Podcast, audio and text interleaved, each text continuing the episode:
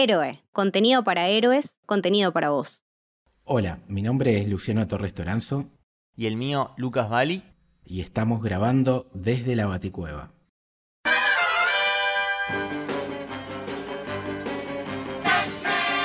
¡Santa catástrofe, Batman!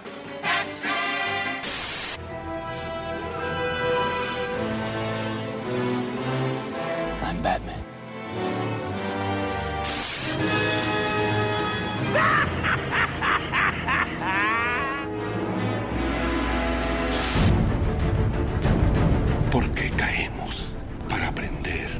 Levantarnos, Señor.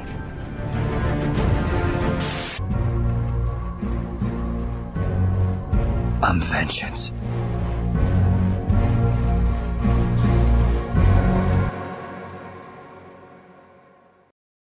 Bienvenidos, bienvenidas al quinto episodio desde la Baticueva. En esta ocasión ya nos metemos en un universo muy querido por todos los fanáticos de Batman como es el de la animación, tanto series y películas, uno que es súper, súper, súper amplio que ahora lo, vamos a ir desarrollando y como decimos siempre, esto es como un primer vistazo, si bien van a ver que nos enfocamos en algo, dejamos la puerta abierta que quizás en el futuro hagamos otro episodio bien centrado en algo de todo lo que vamos a ir hablando, pero es para que dar contexto y, ampliar un poco más el conocimiento sobre nuestro personaje favorito. La primero que quiero presentar es a mi coequiper, mi amigo, el número uno, Lucas, ¿cómo estás? ¿Cómo andás, Lucho? Pero por favor, el número uno sos vos. Eh, pero sí, muy, muy contento de venir a hablar de animación, que es algo que yo siempre defiendo y milito por el increíble poder ilimitado que nos da siempre la animación para poder contar eh, historias que en live action no se pueden contar y que muchas veces son mejores que live action. Así que nada, muy contento de hablar de este Batman que vamos a ver que es muy, muy querido por todos. Sí, y como siempre dice Lucas, la animación no es un género, sino es una forma, un lenguaje y una forma de comunicar.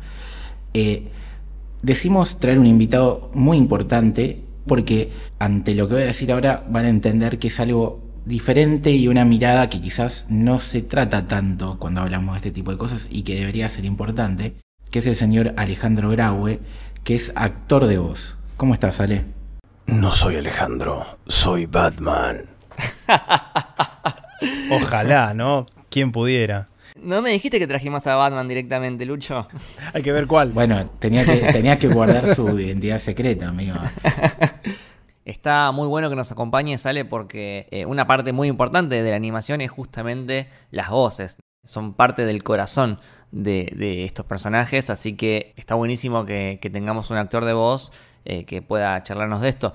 Y la primera pregunta que te queremos hacer es, ¿cuál es tu relación con, con las series animadas de Batman? Si recordás alguna en particular o, o, si tenés alguna versión preferida. Yo creo que sin duda alguna, si, si vos me preguntás y algo que pensaba también con respecto a la, animación, es el merchandising, ¿no? Creo que la animación da un merchandising un poquito más eh, amplio tal vez que, que los live action y, y, yo me acuerdo siempre de las figuras de la serie animada de los 90 de, de Batman, que eran increíbles y al día de hoy me encantaría tener un par porque estaban buenísimas. Yo creo que eh, entre, entre el Batman de la serie animada, que es básicamente negro y, gris con el cinturón amarillo, y, y, el Batman ese un poco más vintage, que era con, con, el traje azul y gris, uno de esos dos estéticamente, digamos, por el diseño del personaje, creo que es el que más me, el que más me llega. Perfecto. Y yo quería hacerle la misma pregunta a Lucho, porque yo sé que, Lucho, vos tenés una relación muy especial con la serie de los 90, porque me acuerdo que eh, algo habíamos hecho en Héroe que cada uno tenía que elegir su serie favorita, una y solo una, de toda la vida, y vos elegiste la serie animada de los 90. Sí, la serie animada de los 90, eh, junto quizás a la de las Tortugas Ninja, son de las series que, más me pegaron. Tiene que ver mucho lo generacional, pero hablando de Batman, eh, primero porque es uno de mis dos personajes favoritos con Spider-Man. Y después por esto, ¿no? Lo que decía, me parece que el, Batman de la serie animada es el más completo, ¿no? Tiene lo detectivesco, tiene la parte brutal, la parte oscura, pero también es un Batman eh, sensible en un montón de cosas. O sea, la relación que tiene con Robin, la relación que tiene con Badger, que tiene con Gordon, que tiene con Gatúbela, el tratamiento con algunos villanos, ¿no? toda esa cosa que la hace muy humana la, serie. También eso es lo, que siempre me gustó. Y después, sobre todo cuando era chico, está esto que dice Ale, ¿no? El, tema del marketing. Y también ibas a la juguetería y tenías 30.000 muñecos de Batman, entonces era imposible no, no sentirte atrapado por, por, este hermoso personaje y esta serie en particular. Por otro lado, es una serie que no, no, no envejeció. O sea, la ves ahora y, es espectacular. Te podrá gustar más o menos el estilo de animación, habrá alguna cosita, pero a nivel guion y un montón de cosas es súper vigente y eso demuestra que es una obra maestra, pero ya después nos metemos de lleno con ese tema. Eh, primer pantallazo. Hay 30 series aproximadas en las que Batman aparece, literalmente. Entonces no vamos a hablar de todas. Número uno, dos puntos. Un podcast de dos horas y media por serie. Claro, vamos a hablar macro, vamos a decir todas las series donde está Batman. Algunas vamos a desarrollar más, otras menos. Y otras spin-off en donde aparece y es súper importante para la historia del personaje. Punto 2. Son aproximadamente 59 películas animadas. Tampoco vamos a hablar de todas. Las vamos a agrupar y si alguno tiene ganas, después de escuchar el episodio, que se las nombremos, que se lo pasemos, no hay drama, no hay ningún problema. Lo hemos hecho con los cómics. Hay gente que nos está preguntando el primer episodio, otras recomendaciones. Estamos abiertos a, compartir esas cosas. Pero entiendan que si no sería abrumador tanto para ustedes como para nosotros a la hora de grabar el episodio. Dicho y aclarado esto, vamos a arrancar. Primera serie de Batman, 1968 estamos hablando muchos años y marca un poco eh, la vigencia que tiene este personaje en este lenguaje que es la animación. El 68 año en el que termina la serie live action de Adam West. Exactamente, no es casualidad, todavía había ganas de, de sacarle reto y era llevar a Batman a una nueva forma de contar historias lo loco es que se llamó Superman Batman Hour porque era media hora de un personaje y media del otro y en algunos momentos coincidían en los relatos. Y quizás de alguna manera podemos decir es la primera vez en algo audiovisual que se juntan los dos más grandes personajes de ese, fuera de los cómics obviamente. Entonces tiene su importancia esta serie. Es una serie que tuvo una segunda temporada ya sin, sin la parte de Superman, era centrada en Batman. Y el primer actor que interpreta al murciélago en esto que es la animación se llama Olan Soule, que es el mismo que va a ser la voz de Batman en el primer suceso del personaje en la animación y de ese podríamos decir que es Super Amigos, que es el primer foco fuerte donde quiero que, que hablemos un poco. Los super amigos. Mira vos, me desbloqueaste un recuerdo. Claro, porque es, como un título que nadie. Es como de repente decís, para, los super amigos, ¿quiénes? Y te tenés que poner a pensar cuáles eran, porque hoy por hoy ya se volvió a instalar esto de la Liga de la Justicia. Es como los super amigos quedó en una época donde. donde se usaban ese tipo de, de títulos, ¿no? De los super amigos. Qué bueno, somos re amigos. Todo ese nombre tiene un sentido porque vos decís, che, ¿por qué no le pusieron la Liga de la Justicia? Porque básicamente era eso. Estamos en 1973 cuando se estrena Super Friends, Super Amigos, y estamos hablando de un Estados Unidos que viene golpeado de distintas guerras, con el tema de Vietnam, con el tema del nacimiento del movimiento hippie y demás. Entonces, ponerle algo, Justice League of America, era como enviar un mensaje político de alguna manera y que podía tener una cierta repercusión negativa. Entonces dijeron, bueno, Flower Power y demás, Super Friends. O sea, busquemos algo que la gente no lo tome de esa manera y que no nos pueda eh, perjudicar a la hora de, vender, que es básicamente lo que querían. El nombre viene de ahí y a lo largo de los capítulos hay referencias al nombre Justice League, pero es por eso que inicialmente se llama así la serie. Eh, yo, me acuerdo de la serie pero lo primero que se me viene a la cabeza es Aquaman. Ay, por favor. que me causaba mucha gracia porque e, e, era medio pelele. Aquaman siempre fue un pelele. Perdón, no de los fans de Aquaman, pero a mí siempre me causó esa cosa de. Meh. ¿Quién es este? Es que, a ver, antes de que me caigan a trompada los fanáticos de Aquaman, en realidad yo ya sé que es un personaje que en los cómics es interesante Eh, incluso eh, la versión de, de Jason Momoa a mí me encanta. Pero hay que decir que en esta serie en particular, ya de por sí, el diseño ese con, con esa malla naranja fluorescente y que después todos tenían poderes recopados y el poder de él era básicamente hablar con delfines. Era como medio ridículo. No, pero aparte el icónico meme donde está en un hipocampo, vos decís, no, amigo, subiste un tiburón, una ballena, viste, una orca. El hipocampo, sí, sí, ¿Por- sí, sí, sí. Ay, me ¿Por acordé. qué? Ay, ¿Viste? por Andate, favor. rodeate unas pirañas, viste, algo que te haga un poquito más badass, pero... Claro. Pero bueno, el primer recuerdo de Lucas es Aquaman. Eh, yo, por, por mi DNI, que no lo voy a tirar arriba de la mesa, eh, la recontra viví esta serie, me flayaba. No sé cómo es el recuerdo de Ale de Super Friends. A mí me encantaba, pero a mí me divertía mucho eh, los momentos en donde aparecían los gemelos fantásticos. O sea, a mí me, me divertían. Me divertía dibujarlos. Era, era como.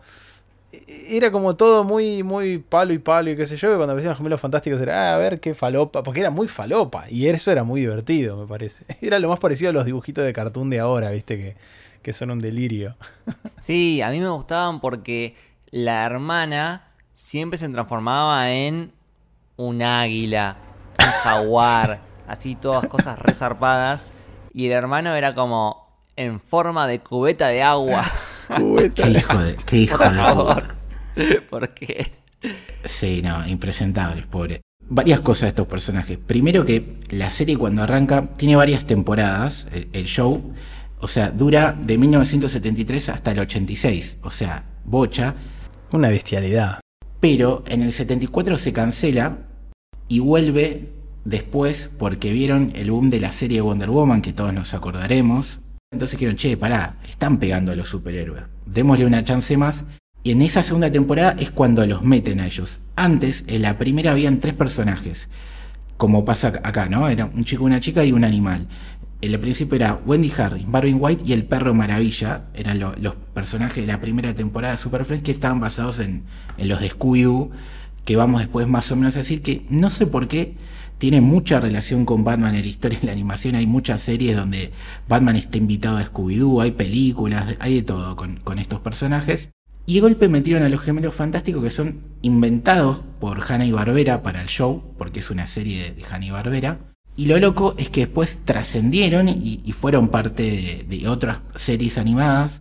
E incluso salió hace unos días que va a haber una serie live action de los gemelos fantásticos. Entonces, ¡Vamos! mirá si no pegaron estos personajes que son un poco ridículos, un poco que los queremos y, nada. Así que de alguna manera el legado de la serie trascendió. Sí, y aparte me parece muy importante la mención de esta serie de los super amigos, porque quizás para mucha gente este fue el primer acercamiento al personaje de Batman y también al concepto de, de Batman como parte de un equipo más grande como es la Liga de la Justicia, ¿no? O sea, si bien a Batman los reconocemos por, más que nada por sus historias individuales, él forma parte de la Liga de la Justicia y quizás a futuro podríamos hacer un episodio desde la Baticueva eh, hablando de Batman y cómo se relaciona con los otros miembros de la Liga de la Justicia. Pero bueno, ¿y cómo sigue la historia de Batman en la animación? En el medio, en el paralelo que, que tenemos los super amigos, salió la segunda serie de Batman en la historia, que era bastante parecida, pero en este caso que estaba hecha por Filmation, que algunos la, van a reconocer porque es el estudio que hizo He-Man, por ejemplo, que se llamó The New Adventures of Batman. ¿Qué tiene de curiosa esta serie? Bueno, que el actor de voz es Adam West, que es el que nosotros conocíamos de la serie del 66 live action. Y acá viene la primera pregunta que le quiero hacer a Ale basado en su oficio. ¿Qué tan difícil crees que es para un actor que suele trabajar en, en live action pasar a hacer lo que vos haces? Porque es totalmente distinto la forma de interpretar. En general, los actores de Estados Unidos, los que están entrenados, los que han estudiado, imagino que Adam West debe haber tenido su, su escuela, en general están muy formados en absolutamente todas las, las líneas de actuación. Entonces el que te hace teatro y te- está entrenado para hacer tele y está entrenado para hacer radioteatro o para grabar doblaje o voz original, eh, tienen un nivel de entrenamiento mucho más profesional que lo que son los actores en, en, por lo menos de lo que yo conozco acá en Argentina. Vos acá hablas con gente que hace teatro hace años y que es excelente, pero lo pones adelante una cámara y hace agua, lo pones adelante un micrófono y hace agua, y viceversa. Pones por ahí alguno de nosotros, yo eh, arranqué haciendo teatro, o sea que tengo un poco de experiencia en, ese palo, pero hay muchos colegas que los pones en un escenario y no, lo soportan, no, les gusta, no, es lo que... Entonces, más allá de todo eso, creo que justamente un tipo como Adam West en esas épocas tenía entrenamiento y más allá de que ahora no, tengo en la cabeza cómo lo hizo y cuán distinto era del pobre Soule que, no sé, acá le habrán dicho, tomate unas vacaciones que, vamos a grabar con West. Eh, en ese sentido creo que estaba piola recuperar al actor que le había puesto cuerpo. No sé si habrá cobrado lo mismo, porque eso históricamente siempre es igual, ¿no? Los actores de voz cobramos bastante menos que los actores que ponen el cuerpo. Eh, pero y en este caso él sería como un Star Talent. Me imagino que le habrán promocionado la serie diciendo: Vuelve Adam West a darle vida al Bati superhéroe. Eh, habrá que ver, cómo lo hicieron. Claro, pues la serie live action termina en el 68, como dijo Lucas, y esta de New Adventure of Batman eh, es del 77. Es decir, pasaron nueve años y lo curioso era que vuelve tanto Adam como vuelve Burward, que es el personaje que hace Robin. Y que lo loco es que hasta la actualidad son los únicos dos actores que interpretaron, tanto en animación como en live action, a, Batman. Alguno me podrá decir Kevin Conroy en el especial de CW. Bueno, eh, Batman ya a un nivel más grande estamos hablando, ¿no? Eh, cosa que es muy meritorio. Veremos si en el futuro pasa algo, porque hay que anticipar.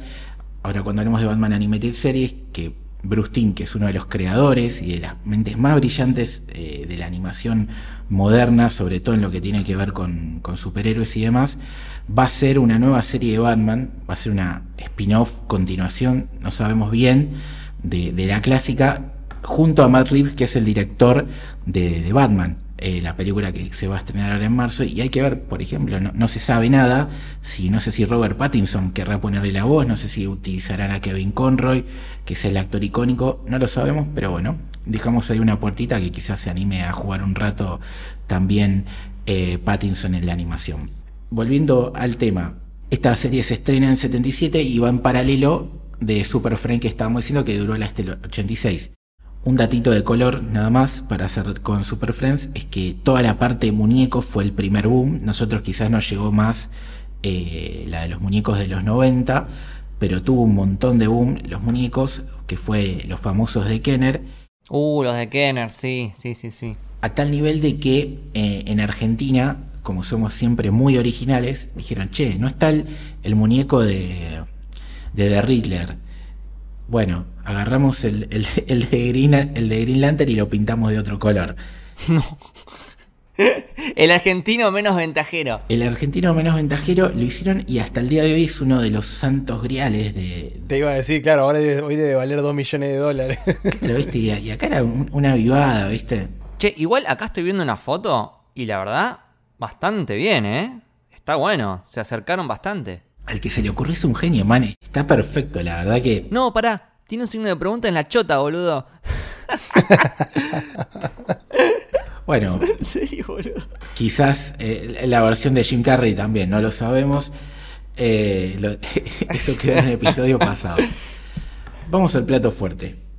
Uf, ahora sí. El 86 termina Super Friends. Viene en el cine Tim Burton Viene en el cine después Batman Returns y ese mismo año, en 1992, se estrena Batman The Animated Series. ¿Qué sienten de este show, muchachos? Y mira, para mí es el Batman definitivo. Es el Batman más perfecto, al menos hasta ahora, el que más captura la esencia del personaje. Sin haber visto todavía la película que se viene ahora de Matt Reeves, te diría que el Batman de Kevin Conroy es el Batman. Y digo el Batman de Kevin Conroy porque vamos a ver más adelante que le da la voz tanto a esta versión animada como a la versión del videojuego de Arkham. Y justamente para mí son los dos Batmans mejor hechos. Eh, en, cualquier, en cualquier formato, digo. ¿eh? Incluye series, películas, cine, todo. Y en cuanto a la serie, creo que es una de las más importantes series de animación, no solo de los 90, sino que de la historia, porque cambia la forma de hacer series animadas, setea una vara en lo que es Batman y la forma de ver al personaje. Yo creo que este Batman de la serie de los 90 es el ejemplo perfecto de algo bien hecho, sobre todo cuando hablamos de adaptar al personaje a un formato audiovisual. Y al mismo tiempo también sirve de influencia para muchas cosas que vinieron después. Por ejemplo, vamos a hablar de que esta serie es la primera en generar un universo extendido, conectado, mucho antes de lo que haría el MCU eh, después en el cine. Yo creo que el MCU toma varias cosas de la serie animada de Batman de los 90. Es que era única parte, porque era lo único que creo que para nuestra edad cuando éramos chiquitos en los 90, era la única serie que dentro de, un nivel ATP y todo, pero tenía, tenía como cosas pesadas, más serias, digo, que tal vez lo único que veíamos más, no te digo parecido, pero eh, el anime, lo poquito que, llegaba de anime era lo único que de repente nos mostraba cosas más zarpadas. Después lo que era la animación occidental era todo muy goma eh, o muy basado en el humor. Si había acción siempre era con, no sé, caía de un, de un edificio y caía arriba de, un, de, una colchoneta porque, o de un toldo. Eh, de repente acá tenías cosas más oscuras. Entonces me parece que, sobre todo pensándolo ahora en retrospectiva, digo, qué distinto que fue y, qué copado. Eh, sobre todo, bueno, influyó claramente en, lo que serían todas las películas animadas de DC más adelante, ¿no? Que al día de hoy siguen teniendo un estilo. Eh, intentan despegarse a veces de lo que era ese estilo de animación y para mí es un error porque era tan genial. A mí me encantaba el diseño y, la animación que tenía, que me parece que tendrían que seguir por ahí, pero digo, qué distinto que fue y, qué copado. Pero sí, sin duda creo que marcó, nos marcó a todos los que, los que éramos chicos y crecimos en esa época, sin duda alguna. Y podríamos hablar un poco de la creación de esta serie, porque como bien decía Lucho, eh, las películas de Tim Burton, sobre todo la primera del 89, que fue un éxito total, es la que posibilita la aparición de esta serie animada en el 92. La serie de Batman del 66 fue la que desató la primera Batmanía y la película de Tim Burton fue la que provocó la segunda Batmanía, si se quiere. Y vamos a ver que esta serie animada toma varias cosas de inspiración de la película de Barton. Pero antes, bueno, creo que deberíamos hablar de los creadores, ¿no? Podríamos decir que hay tres personas, ¿no? Dos son más importantes que otra, que para mí son Bruce Timm y Paul Dini. Bruce Timm porque es el director de la serie y justamente es el que diseña, ¿no? O sea, todo esto que dijo Ale, que coincido rotundamente de que ya a nivel estético prefiero mucho más este tipo de películas y series que salieron en los 90 que lo que están haciendo ahora. Tiene que ver con eh, el lápiz y la sensibilidad de Bruce Timm. Paul Dini, por otro lado, es el guionista, o sea, es el, contador de historias. Después está Eric Radamovsky, que es, creo que justo con Bruce Timm el que tuvo la idea y es un poco el productor, pero básicamente los más importantes son ellos dos. Sí, para que se den una idea de dónde viene Bruce Timm, él había estado como, por ejemplo, diseñador de fondos en la serie de He-Man. Después pasó a ser diseñador de personajes en la serie de G.I. Show. También lo fue en la serie de Ghostbusters. Oh, tremenda. Cantidad de juguetes. O sea, todo lo que decís son juguetes en mi cabeza. Son juguetes, man, sí. También fue diseñador de personajes en la serie de Tiny Toons. Ya ahí en Warner estamos hablando. Claro, ahí ya está trabajando en Warner y después sí vendría la serie animada de Batman. Pero para tener en cuenta, después de esta serie hizo Animaniacs y también lo recordarán por Fenomenoide. Además de la serie animada de Superman que hablaremos más adelante. Que Animaniacs y Fenomenoide, si no me equivoco, eh, son aparte, yo creo que son producidas por Steven Spielberg. Sí, total. Pinky Cerebro, todo, todo ese universo maravilloso eh, que, era, increíble también. Era todo, todo muy particular. Eh, hablando de doblaje, para mencionarlo, sobre todo para los queridos venezolanos y venezolanas que nos escuchen, todo doblado en Venezuela. En aquel momento, la, para mí, la edad de oro del doblaje en Venezuela. Todas las series de DC, de Warner, se doblaban allá y, era maravilloso lo que escuchábamos en, español latino. Y por otro lado, Paul Dini, el que dijimos que era el guionista, básicamente eh, lo acompañó a lo largo de todo ese camino, ¿no? Eh, He-Man, Show, Tiny Toons, eh, Animaniacs. Se podría decir que no solo son dos genios, sino que también son grandes amigos. Super amigos. Su- Super amigos, dos mega cracks. Estamos hablando de dos tipos que marcaron una etapa dentro de la animación en general. Eh, ¿Qué más verdades querés tirarnos arriba de la mesa, Lucas? Eh, venimos hablando de que la serie es un antes y un después, que lo que se hizo en esta serie es algo que nunca se había logrado antes y además de que si la comparamos con otras series contemporáneas, o sea que estaban saliendo en el mismo momento, la serie de Batman animada les pasa el trapo en lo que es calidad. Entonces estaría bueno que charlemos, bueno, ¿cuáles son esas características que la hacen tan especial? Y creo que deberíamos empezar hablando de la estética. Habíamos dicho que se habían inspirado en todo lo que había hecho Tim Burton en sus películas, pero ellos querían ir un paso más allá y no simplemente replicar esa estética burtoniana, porque consideraban que la ciudad gótica de Barton era ya demasiado gótica, justamente. Así que ellos decidieron darle un estilo diferente, quizás un poco más elegante. Entonces optaron por inspirarse en lo que se llama el Art Deco, que es un, movimiento de diseño que surgió entre 1920 y 1940, eh, que bueno, es una combinación de constructivismo, cubismo, futurismo, eh, algo de Bauhaus por ahí mezclado. Pero bueno, por ahí el mejor ejemplo para que se dé una idea de lo que es el Art Deco es este edificio que está en Nueva York que se llama el edificio Chrysler en Manhattan. Bueno, ese es un ejemplo de Art Deco. También te lleva mucho a la estética de la película Metrópolis de 1927 y el resultado de esta Gotham con este estilo hace que sea totalmente atemporal. Es decir, es una especie de retrofuturismo porque tiene algunas cosas que te remiten a los 40, pero después tiene otro tipo de vehículos o de artefactos que te llevan más a una cosa futurista. Entonces, realmente cuando ves esta serie, tiene esta atemporalidad que se siente que no está del todo claro en qué época transcurre. Pero ojo, porque a esto de que hablábamos, de que se tomó como inspiración el estilo Art Deco, los creadores de la serie le hicieron una modificación porque ellos tomaron la decisión de que la hoja base para hacer los dibujos sea negra en vez de blanca. Es decir, normalmente cuando se hacen estas series de animación, la hoja donde vas a empezar a dibujar es blanca y escribís con negro. Pero para esta serie, la hoja de base era negra y después se le ponía el blanco o los otros colores por encima. Eso hace que obviamente predomine el color negro y eso llevó a que los mismos creadores rebauticen este estilo no como Art Deco, sino Dark Deco. O sea, estos tipos definieron una nueva estética, inventaron un nuevo estilo, e- e- es una locura.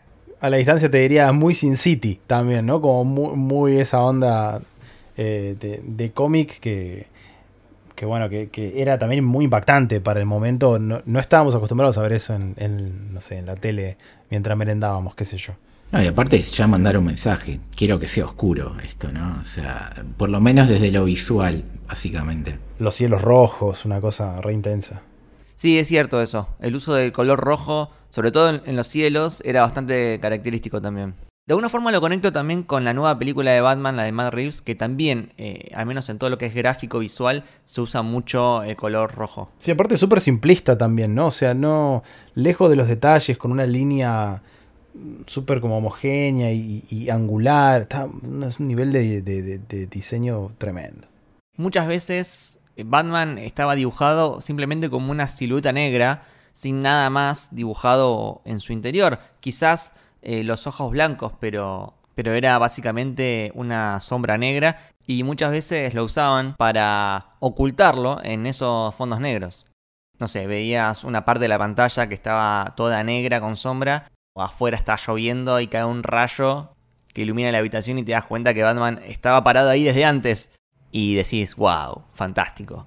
Eh, realmente tenía la serie muy buenas ideas eh, creativas en el uso de los planos, en el uso eh, de, la, cámara o del punto de vista, mejor dicho. está dirigida con mucho, mucho amor, de una forma muy artística. bueno, esa es la, magia de, de Bruce Timm, sin duda. O sea, ya la serie, gracias a, su cabeza única, te atrapa. Después viene la parte de Paul Dini que acompaña y le da el corazón a través de, las historias y, la narrativa. Claro, se inspira bastante también en, lo que era el cine noir, que también usaba ese tipo de iluminación y jugaba con el contraluz, y desde las historias le daban mucho peso a toda la parte detectivesca, policial, la melancolía, y justamente esta serie tiene todo eso. Fíjense la importancia de los años 40 para esta serie, porque la estética de Art Deco es de los 40, el cine noir era auge en los 40. Pero bueno, creo que en sí la serie tiene tres pilares fundamentales, que son por un lado todo ese tono oscuro desde lo estético, que ya lo hablamos, también la acción, las escenas de acción están realmente muy buenas, en ese momento eran de vanguardia, y el tercer pilar es justamente lo que dijimos antes, el tema de lo detectivesco, porque acá vuelve el Batman detective, que justamente Batman se lo suele llamar muchas veces el mejor detective del mundo. A, riesgo de spoilear, ¿tiene un final la serie? Porque muchas veces pasaba con esas series de los 90 que se dejaban de hacer de repente, ¿viste? No, no renovaban lo que fuera y no, no había un final en sí.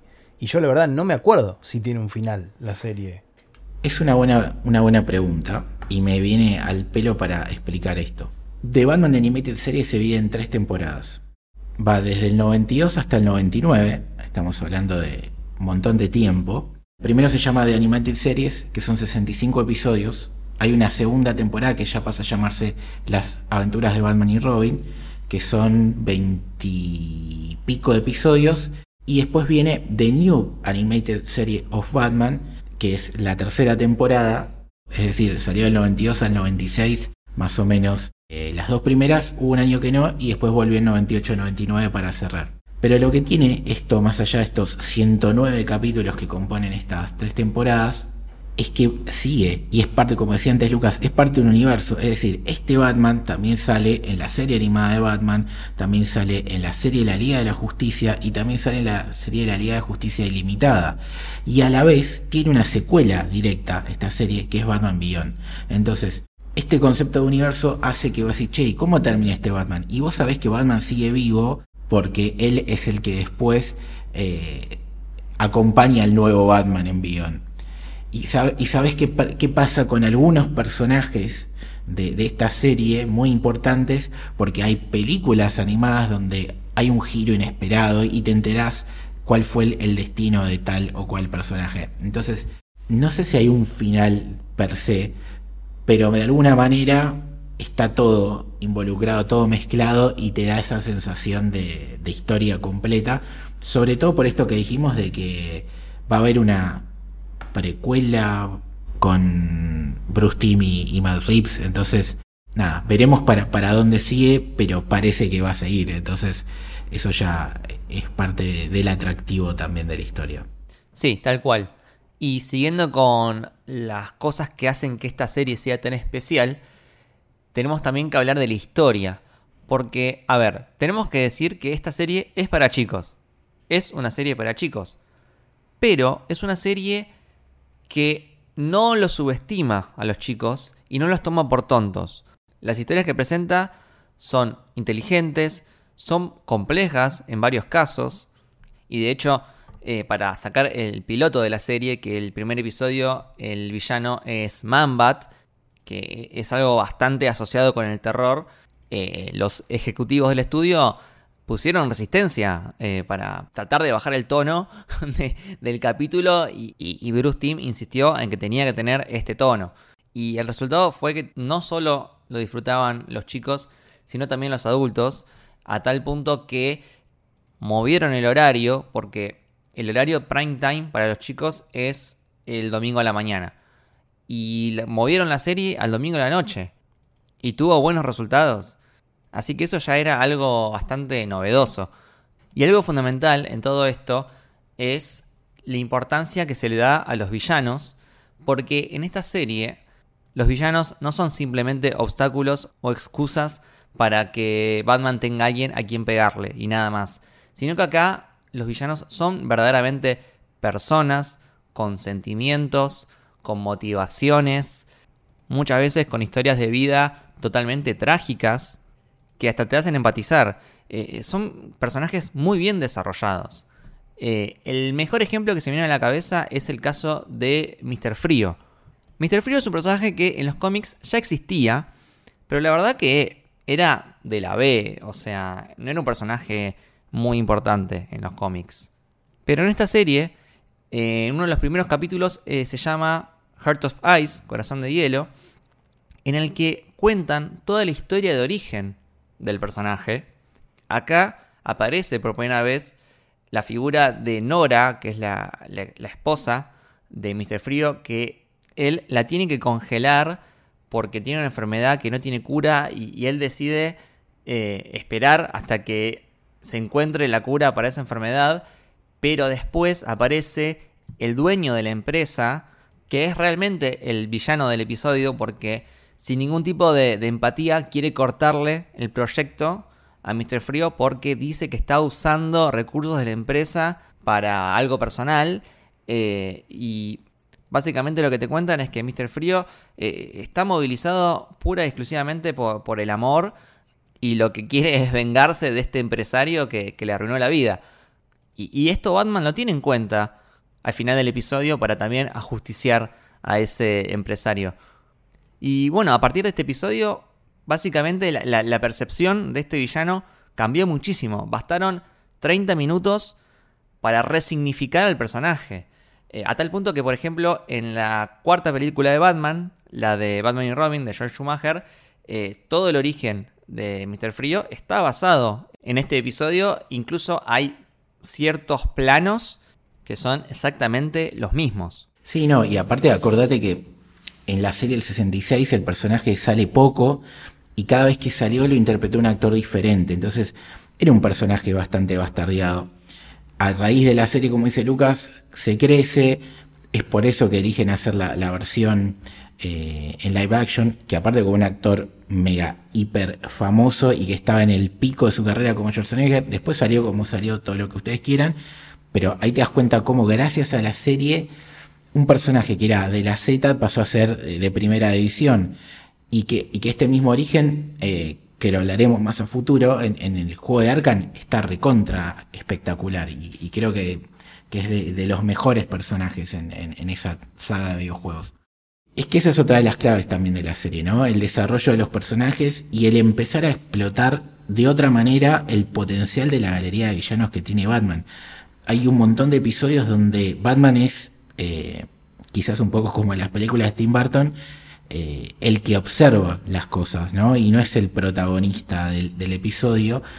Y eso hace que no solamente empatices o que conozcas mejor al villano, sino que cuando vuelve a aparecer más adelante en la serie, tiene más peso todavía. Entonces, eso es parte de, la genialidad de, Paul Dini y Bruce Timm también. Bueno, y eso que decís lo conecto con un capítulo de la serie que es considerado uno de los mejores, que se llama Mad Love o Amor Loco, que ha ganado premios. Y lo curioso es que es el último episodio de la serie, donde Batman es totalmente secundario y todo el episodio está visto desde la perspectiva de Harley Quinn y retrata, por un lado, toda esa relación tóxica que tiene con el Joker, donde ella trata de llamarle la atención y el Joker no solo no le da bola, sino que también abusa de ella y la maltrata psíquica y físicamente, porque realmente la lastima, pero a ella no le importa porque está súper obsesionada con él. Pero por otro lado, es un episodio donde se cuenta el origen de Harley Quinn y de esta doctora que es psicóloga que va a trabajar a Arkham Asylum y se encuentra con el Joker y el Joker medio que, la enamora y ella se vuelve loca eh, y termina siendo Harley Quinn. Y hoy en día Harley Quinn es uno de los personajes más importantes y más reconocidos de DC. y hasta tiene una serie animada bastante reciente que está buenísima y se las recomendamos. Y que también está en HBO Max. Eso te iba a decir, fue tal vez, yo creo que fue la puerta de entrada para muchos de nosotros que no teníamos ni idea quién era y de repente era como, qué buen personaje, o sea, era, veías un personaje dual, ¿no? Que por momentos parecía que jugaba para los buenos, de repente no, y eh, muy, muy bueno, que bueno, hoy está mega explotado. Más allá de que es muy diferente, ¿no? Esta Harley Quinn, por lo menos la que está hoy por hoy, de la que nos presentaron ahí en, en la serie animada, sobre todo estéticamente, que tenía mucho más que ver con, ¿cómo se llama? Con, me, sale con, con, los palos de las cartas. Arlequín. Claro, exacto. Hoy en día creo que el personaje de Harley es quizás personajes que más venden de DC, en todo sentido, en los cómics. La meten en todos lados porque se está convirtiendo en, en, eso. Después de Batman quizás sea el personaje que hoy en día más vende. Sí, también es de la que más cosplay se hace. Exactamente. Y se le ocurre a todos muchachos. O sea, Harley Quinn nace en la serie animada. Claro, eso es importante recalcar. Harley Quinn no existía en los cómics. Es creada para la serie animada.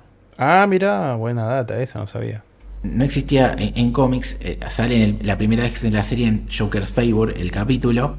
Después de eso, llega a los cómics, tiene un cameo en una historieta que se llama eh, First Day de, Badger, que es un personaje que a lo largo de su historia del personaje en sí mismo eh, va muy de la mano.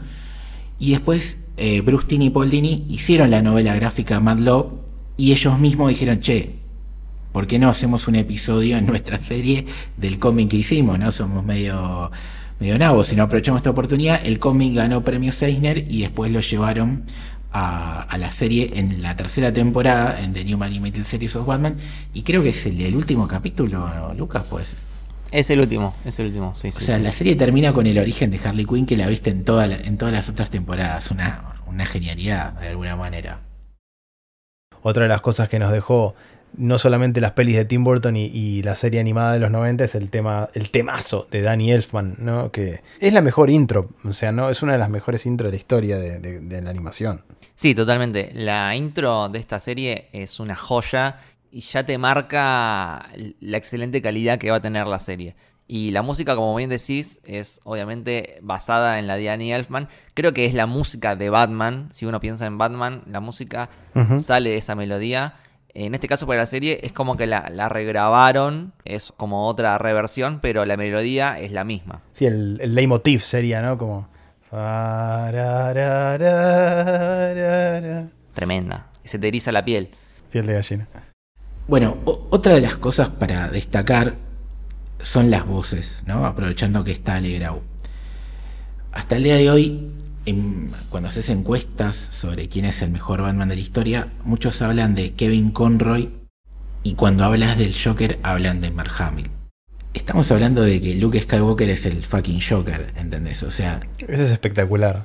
Ahí te hablo de la versatilidad, de lo que te comentaba antes, del entrenamiento que tienen ciertos actores y aparte, obviamente Mark Hamill fue envejeciendo y su voz fue tomando un cuerpo distinto a cuando lo escuchabas como Luke, pero inclusive te demuestra que él cuando hacía Luke era un galancito, hacía de galancito y no, no mostraba esta parte que creo que si tuviéramos que definir la personalidad de Mark Hamill, creo que se parece más al Joker que a, que a Luke. O sea, el tipo cuando lo ves en entrevistas y todo está realmente red chapa, es una masa y, es increíble, sí. Qué, qué buen poder de, interpretación esta dualidad, ¿no? De, de, hacer al facherito superhéroe este, de la galaxia y después a este villano maravilloso. Sí, sí, y aparte uno piensa en el Joker y la voz que suena en tu cabeza es la voz de Mark Hamill. No hay otra opción. Y, lo mismo pasa con Batman. La voz que suena en tu cabeza es la voz de Kevin Conroy. Es el Batman. De hecho, algo muy común que hacen cuando lo entrevistan a Kevin Conroy es que le dan eh, líneas de diálogo de algunas películas live action de Batman, alguna de, de Christian Bale, y él las lee con su voz de la serie de Batman y suena mejor, suena mejor. Es impresionante. Eh, este Batman, con la voz de Kevin Conroy, con el diseño de Bruce Timm y escrito por Paul Dini, hoy en día, para mí, el mejor Batman. Y ni hablar del Joker, el, el Joker de este de Mark Hamill, una locura. Man, la risa de Mark Hamill de Joker te mete miedo. O sea, sentís que está totalmente mal de la cabeza, pero también es un loco que decís, este me puede eh, lastimar y lastimarme de verdad. O sea, no te estoy hablando que te puede matar nada más. O sea, te puede herir psicológicamente, te puede herir eh, físicamente, o sea, te puede dejar rota la vida. O sea, si no te mata te va a destruir, básicamente. Y eso simplemente lo sentís con la voz y habla de, su jerarquía. Un párrafo en medio de, todo esto, para destacarlo, sobre todo teniéndolo acá Ale con nosotros. También Batman son los actores de voz. Bueno, hay 32 a lo largo de la historia que han hecho la voz de Batman a nivel voz original. Bueno, es lo mismo doblar que hacer voz original. No, y si te fijas en el doblaje latino, te, te, triplicas el número, porque también cuando cambió Adam West, todo en las series animadas a veces mantuvo el actor de doblaje latino, pero después cambió como 3-4 veces durante la misma serie. Eh, es muy. Hay, mucha desprolijidad en este sentido y no, no hay tal vez la tradición que, que, después en un momento se empezó a tratar de conseguir de, ok, para vos sos Batman. Cosa que sí pasaba con los personajes de, Bugs Bunny, otros personajes de, de Warner, que siempre se trataba de mantener a los actores de voz, aunque cambiara la serie, aunque fuera otra, otra interpretación. Hoy por hoy, bueno, te cambia cuando, cuando eh, vemos los live action, cambia el actor físico y muchas veces eso obliga a que se cambie el actor de doblaje. Pero en lo que es animación, como os decías, Kevin Conroy, cada vez que sale algo nuevo de Batman, lo pide todo el mundo que sea él. Y cuando no está, eh, pegan el grito en el cielo, como pasó hace no mucho, creo que eh, con una producción animada. Y ahora, ahora a lo mejor me equivoco, pero creo que para The Killing Joke él volvía después de no haber estado. Y la gente estaba como súper feliz porque no había estado y mucha gente estaba caliente, pero sí, sí, sin dudas es uno de los más amados. Y cuando digo que Kevin Conroy para mí es el Batman definitivo, también lo digo por partida doble, porque no solo es la voz en esta serie animada, sino que también es la voz de Batman en la saga de videojuegos de Arkham, que para mí también es una de las versiones más perfectas que se han hecho del personaje. De hecho, esta saga de videojuegos de es considerada como la sucesora espiritual de esta serie animada porque no solamente tenemos a Kevin Conroy como la voz de Batman, sino que también repite la voz de Mark Hamill con el Joker y aparte el que escribe la historia es Paul Dini. Entonces eh, tiene un montón de elementos eh, que se repiten de la serie animada y por eso no es casualidad que hayan salido tan bien. Eh, incluso creo que hay audios que vos podés encontrar mientras jugás el videojuego. Eh, y los de Harley Quinn son extractos de los capítulos de la serie animada. Pero bueno, eh, no sé si nos querés contar, Lucho, cuáles son algunos de estos 32 actores de voz que hicieron de Batman alguna vez. Para hacer este destaque un poco más de los actores, el más importante obviamente es Kevin Conroy. Podríamos nombrar al Olan Soul, que es el que dijimos que fue el primero, que estuvo en Super Friends también. Adam West, que es el único actor que, como dijimos, que hizo live action y, animado siendo Batman. Después Troy Baker creo que es el últimamente el que más está. Eh, Troy Baker no es eh, Joel en The Last of Us. Sí, es Joel en The Last of Us, correcto. Sí, sí, sí.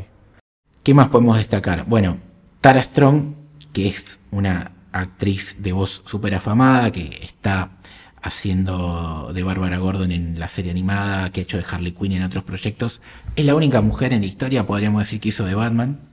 Después tenemos actores famosos que hicieron de Batman. Está Will Harnett, que, bueno, de un montón de comedias y también por Boyer Horman lo conocemos. Está el actor Jensen Ackles, que es el de Supernatural. Está William Baldwin, hermano de Alec Baldwin y también actor que nació el 4 de julio, Silver y demás. Enzo Mount, que es el, el que hizo de Black Bolt en Inhumans. Y después está el hijo de Nicolas Cage, Kal-El. A ver, soy fanático de Superman, como te das cuenta? Le puse Kal-El a mi hijo. Eh, y también hizo voz de, no sé si Bruce Wayne o algo así chiquito.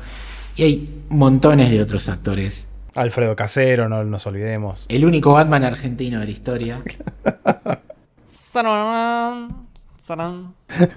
Pero bueno, eso lo tenemos que poner haber puesto en live action, ¿no? Pero bueno. Eh, claro. Y después, bueno, eh, como bien dijo Ale, si uno mete todos los que doblan la voz por cada idioma, son 10.000.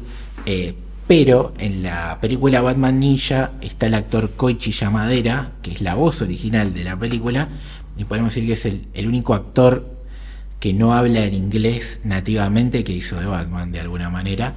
Pero bueno, volvamos a, la serie. Hablaste de universo, Lucas. ¿Por qué es un universo? Claro, es un universo porque si bien lo tenemos a, a Batman en esta serie animada, hay muchos otros proyectos que extienden todo este mundo creado por el Bruce Team y que también tienen a Batman, como por ejemplo Batman Beyond. Me encanta. Me encanta el traje, es, es alucinante. Pero es ya, yo esa ya recuerdo, yo no la veía, no me acuerdo en qué año la empezaron a dar. Bueno, fue del 99 al 2000, duró dos años, o sea, es decir, literalmente es una secuela, terminó eh, The New Adventures of Batman Animated y vino esto. Y obviamente no era Bruce Wayne, sino que era otro pibe.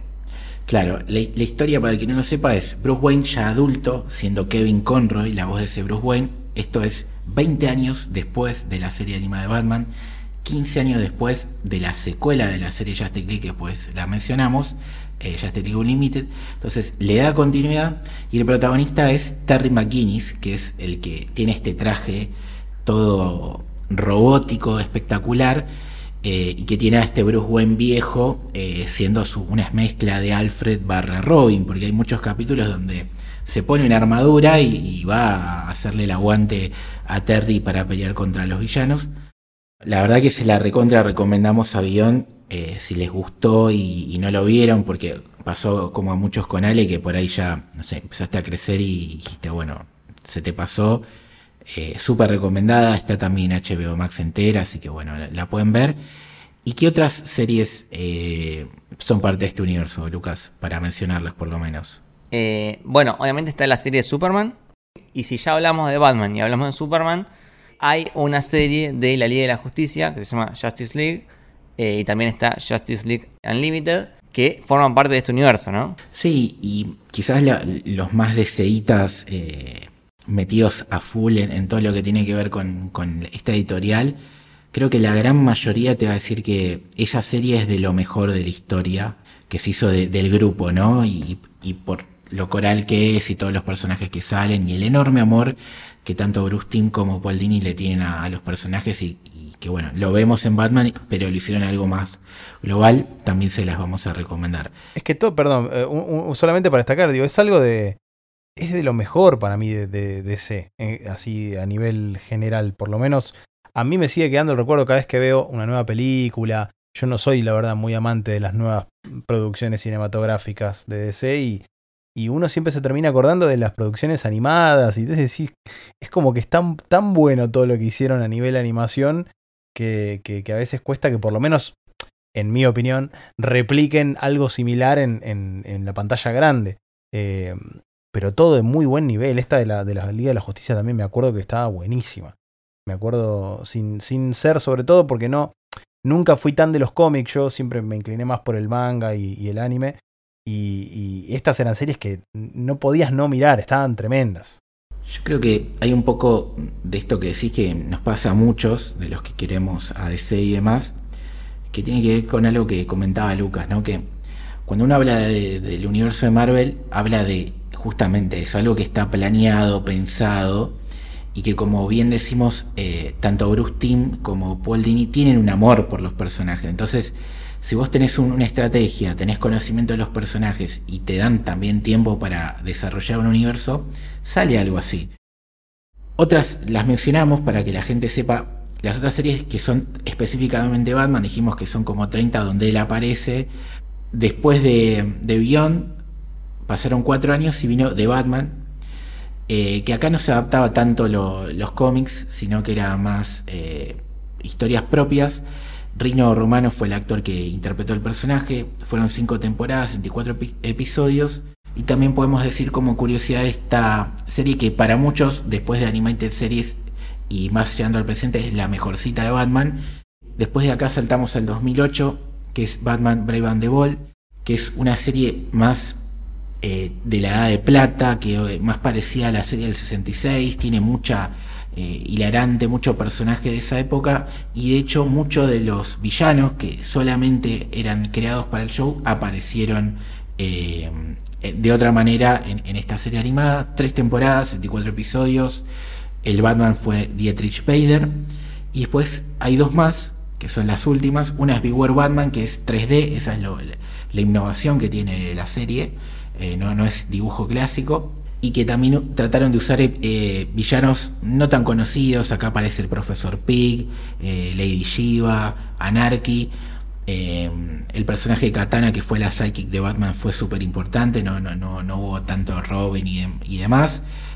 Anthony Rivar fue el, el, actor que lo interpretó y duró 26 episodios nada más. Y la última hasta el momento es Batman Unlimited, que la innovación en este caso que es un webtoon, no es una serie eh, per se que, haya salido en, un canal tipo Disney Channel o lo que fuera. La produjo Mattel, dos temporadas, 33 episodios. Se hicieron tres películas animadas eh, de esta serie. Eh, Roger Craig Smith es el personaje y metió mucho personaje de DC también, más allá de Batman y, y el Out Family. Viendo dicho que hay tres películas de esta última serie hasta el momento de Batman, que salió en el 2015. Tengo una pregunta, Lucas.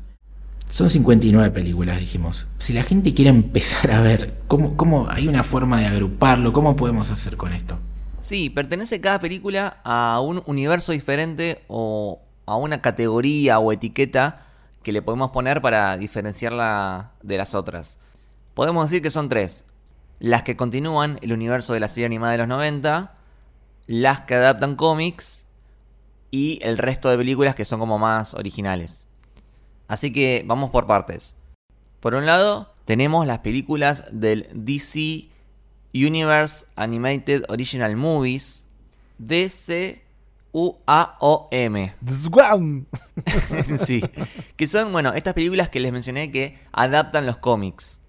Son muchísimas, muchísimas películas. Generalmente no salen en cine, van directamente a DVD, Blu-ray. Y hay de todo. Hay algunas que están muy buenas y otras que... Que mejor quedarse con la historieta, ¿no? Claro, que mejor quedarse con la historieta. Porque o cambian la historia, o agregan cosas que no van, o la animación es muy mala. The Killing Joke. Perdón. Sí, claro, en el caso del Killing Joke son las tres cosas. la animación es muy mala, agrega cosas y cambia cosas. Pero, por ejemplo, hay otras como la adaptación de, Dark Knight Returns, que son dos partes, que está, está muy buena.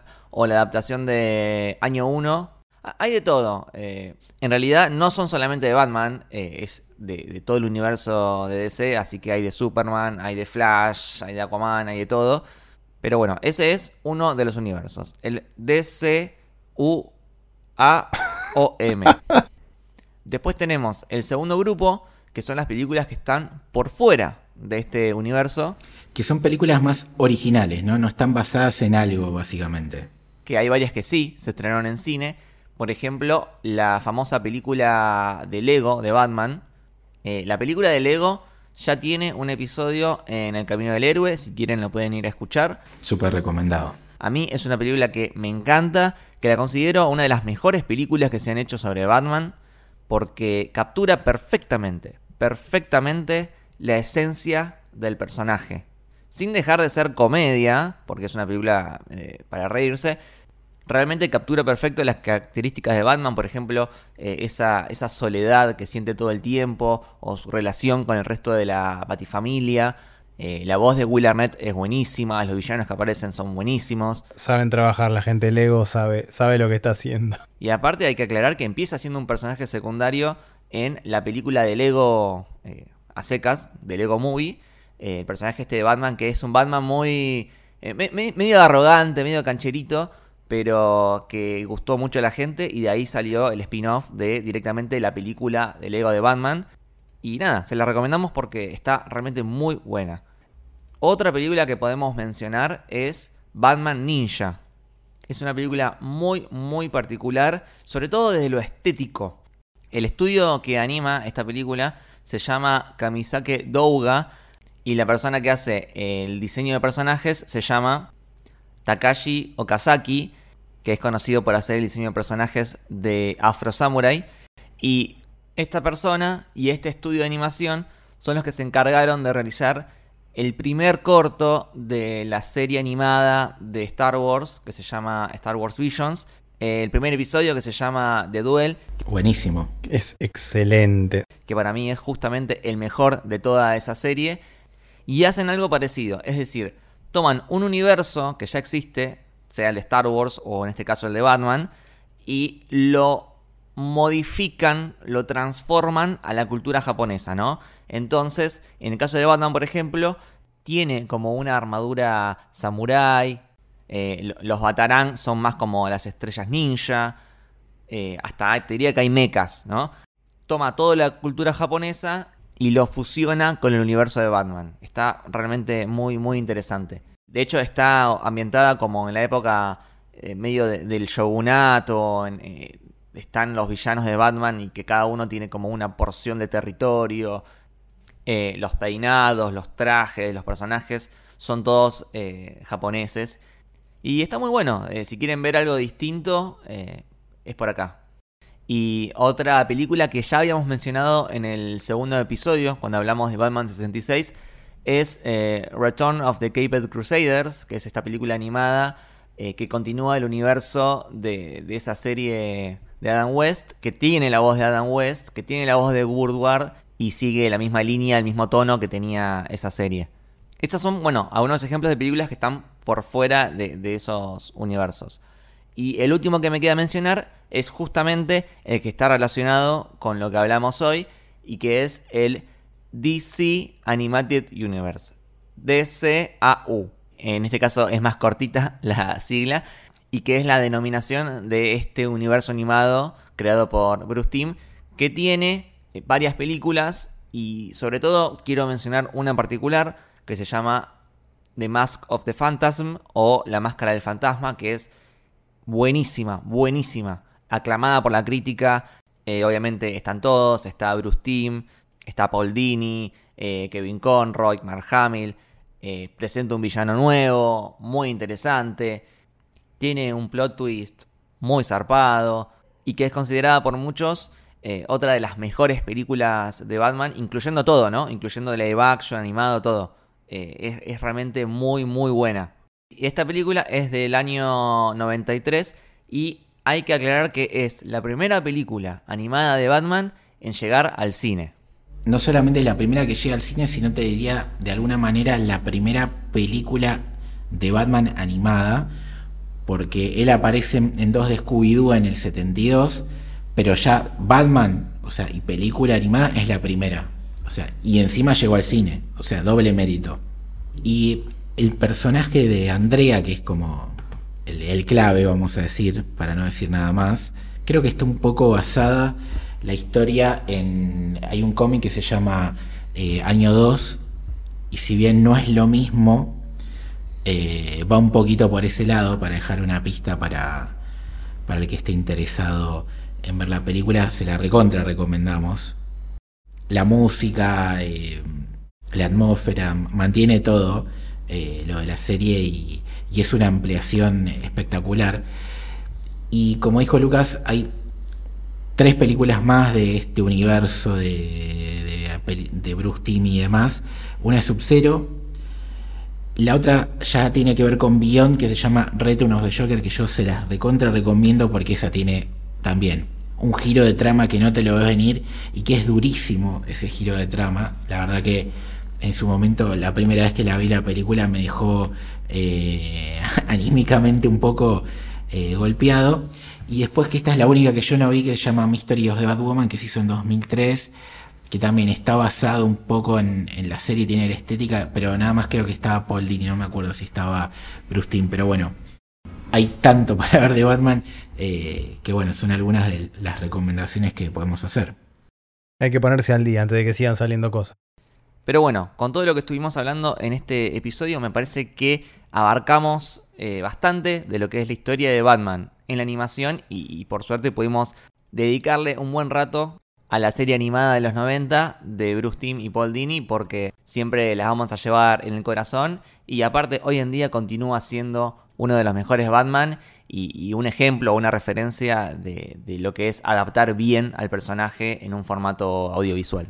Bueno, Ale, contanos si querés un poco eh, para que la gente te conozca, ¿querés comentar algo de dónde estuviste trabajando como actor de voz? ¿Dónde te- aparte te pueden ver, dónde te pueden escuchar? Dejarnos tus redes.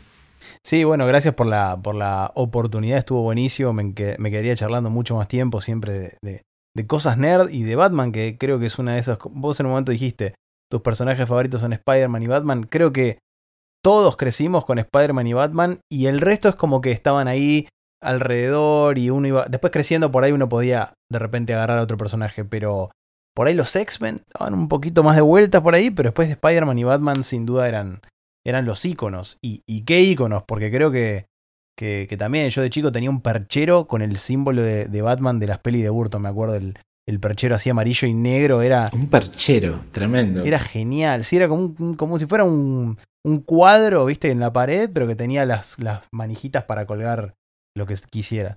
Eh, después, bueno, sí, a mí lo más reconocible que seguramente hayan visto o escuchado es Gravity Falls, donde tuve la oportunidad de hacer a, a Dipper.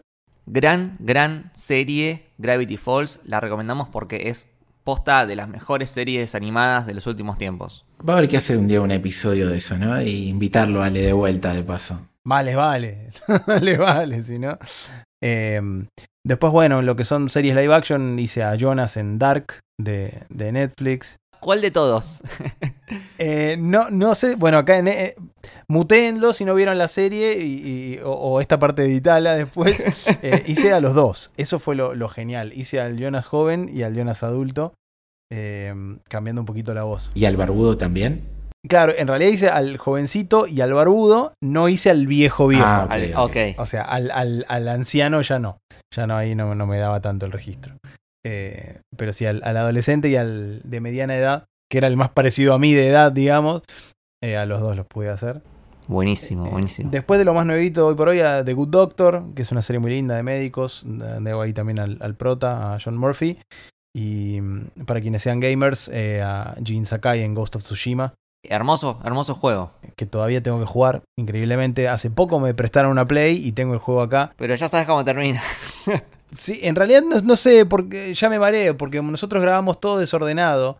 Eh, llega un momento donde ya no sabes si ya grabaste el final o, o- o- Pero lo quiero disfrutar, sobre todo estéticamente, quiero disfrutar de esa maravilla. Pero ya le dije a mi mujer, tengo que quedarme un fin de semana solo en casa para poder jugarlo de pe a pa, tranquilo, sin interrupciones, con la luz bien baja y... y- y- Me imagino que lo jugarás escuchando a tu propia voz. Obvio, obvio. Es que quiero ver cómo quedó aparte, porque es tan bizarro grabar un videojuego. Grabás todas frases sueltas que después verlo cómo funciona orgánicamente jugando es, es muy divertido. Chicos, si, si no lo jugaron y, y lo quieren jugar, que se lo recomendamos, ya saben. eh, voz en español, ¿eh? nada de, de- de inglés, ni japonés, nada de esas pavadas. ¿eh? Hay que bancar acá al amigo Ale. Y, y bueno, después hay mil cosas más. Por suerte venimos trabajando en doblaje hace mucho tiempo, casi ya más de 15 años. Y, bueno, a mí me encuentran como Ale Graue, hasta en la sopa, en Twitter, en Instagram, en doblaje.wiki.com, que es la, la- la Wikipedia de doblaje más completa de Latinoamérica. Ahí pueden ver de todo. Y les recomiendo una serie nueva que no sé si la vieron, que está ahora, que a mí me encanta, me encanta, soy muy fan, que se llama La leyenda de Vox Máquina. Está en Amazon Prime Video. Ah, sí, la que está basada en Dungeons and Dragons. Exacta, ba- basada en, en- en unas campañas ahí de un grupo que se llama Critical Role, que son un grupo de actores de voz yankees que empezaron a streamear sus, sus partidas de Dungeons and Dragons y, y es tremendo. Eh, la verdad que está buenísima la serie y el doblaje estoy muy feliz porque está quedando muy bien. La verdad que lo escucho y estoy muy conforme con el trabajo de mis compañeros, compañeras, todo. Eh, y bueno, eso, no, no mucho más. Bueno, Lucas, ¿y a vos dónde te pueden leer, escuchar y, y demás? A mí me pueden seguir en arroba lukebashi, come corta IWL en Twitter y en Instagram. Y escuchar obviamente en El Camino del Héroe y desde la Baticueva. ¿A vos, Lucho? A mí en L Torres Toranzo, Torres con S, Toranzo con Z, eh, ahí hablamos un poco de todo y bueno, escuchar en los mismos lugares que Lucas. Eh, bueno, ¿y a Héroe? A Héroe lo siguen en arroba soshéroe en Twitter y en Instagram. Y quiero agradecerle a Daniel Godoy que se suscribió a nuestro Club del Héroe y eligió a Desde la Boticueva como el podcast para el que lo mencionemos. El Club del Héroe es nuestro club de suscriptores, a través del cual nos pueden dar una contribución de nada más 200 pesos y nos van a estar ayudando a seguir adelante con todos los proyectos que hacemos en Héroe. Y aparte van a ganar acceso a nuestro Discord exclusivo, donde todos los días charlamos de las novedades, las noticias, los rumores, eh, de las películas que vamos viendo, de los capítulos de las series, eh, cómics, anime, manga, hay realmente de todo y es una comunidad donde la pasamos muy muy bien y todos son bienvenidos. Así que quien quiere unirse puede hacerlo eh, a través de los links que están en la descripción del podcast o en nuestras redes sociales y cualquier duda nos puede mandar un mensaje. Así que bueno, esto fue el quinto episodio. Esperamos que les haya gustado. Saludos desde la.